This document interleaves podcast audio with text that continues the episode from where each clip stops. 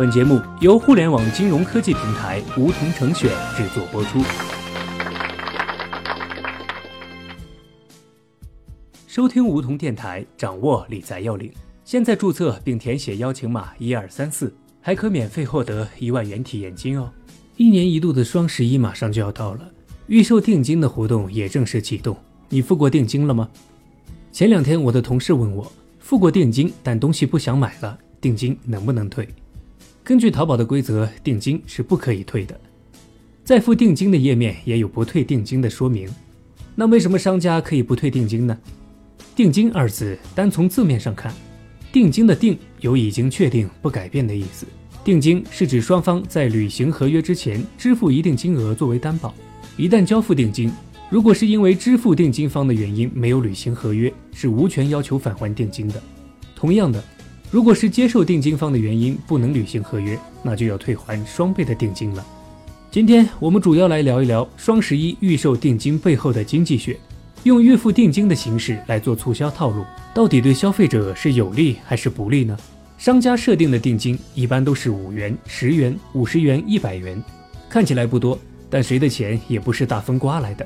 这定金我到底要不要提前付呢？现在跟着小学弟一起抽丝剥茧，看看这背后到底蕴含着怎样的经济学原理。先来看看为什么淘宝要开放预售模式。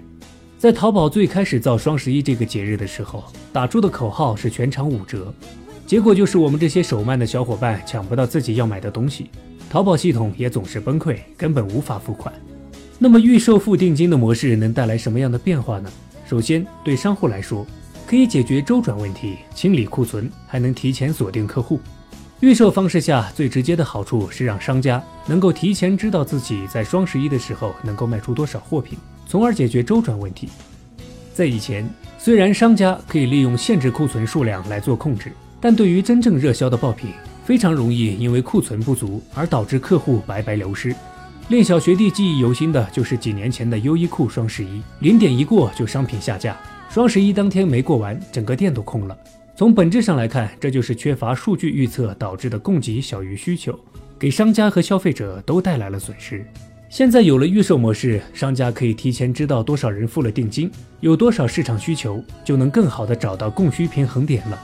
更重要的是，商家还可以利用定金来绑定客户，这就是行为经济学中的锁定效应。锁定效应是为了防止未来的反悔行为，消费者需要提前进行投资或是消费支付，利用惩罚机制来强制消费者实施最初的购买计划。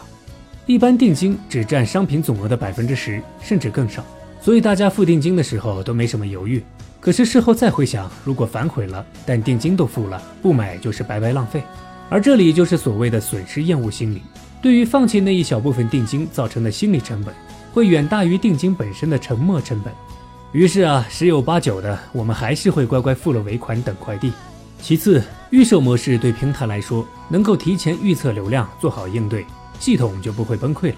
预售期间的流量往往可以为双十一当天的流量提供预测，让淘宝的工程师和程序员们提前做好准备，配置合适的带宽和服务器资源，保证活动当天系统能够承受住流量压力。不仅仅是线上的流量压力。还能够缓解物流体系的流量压力。当快递公司能够提前预测活动期间的订单量时，就能提前调动相应的快递员资源和物流资源，订单数据也能提前掌握，对提升物流配送速度的贡献是相当大的。那么，预付定金的预售模式对消费者来说好不好呢？好的方面肯定是有的。最简单的是，我们不用再等着零点一过再去抢商品。定金都付过了，慢悠悠的在规定时间付款就可以，让我们在双十一的血拼中增添了一份优雅与从容。不好的方面呢，就是对我们的理性消费有了更高的要求。本来我们碰到这种打折活动就不容易找到自己的理性，现在还弄个预付定金，原价一千多的东西付定金才五十块、一百块，根本感觉不到自己在花钱，反而觉得是在赚。等到双十一当天，购物车里一起付尾款的时候就崩溃了。那种震惊，那种无助，那种心痛，我们甚至不敢想象金额是几位数的。就小学弟来说，活动价格并没有低多少，提前付了定金，还得等大半个月才能拿到东西，感觉并没有很值啊。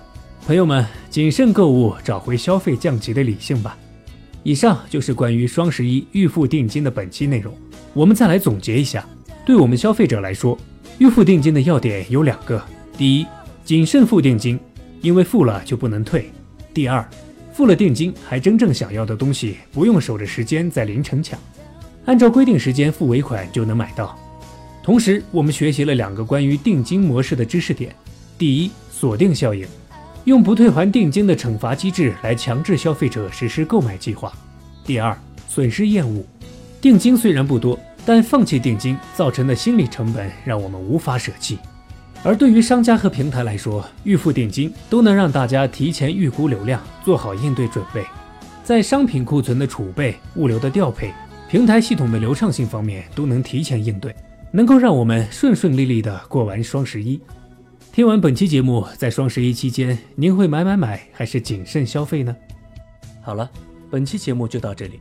那么今天的梧桐电台，大家是否有所收获？加入梧桐，交流投资理财的那些事儿，和我们一起边学边赚。各大应用市场搜索“梧桐成选”，均可下载 APP。别忘了填写邀请码一二三四，领取一万元理财本金。梧桐成选，诚诚恳恳做金融。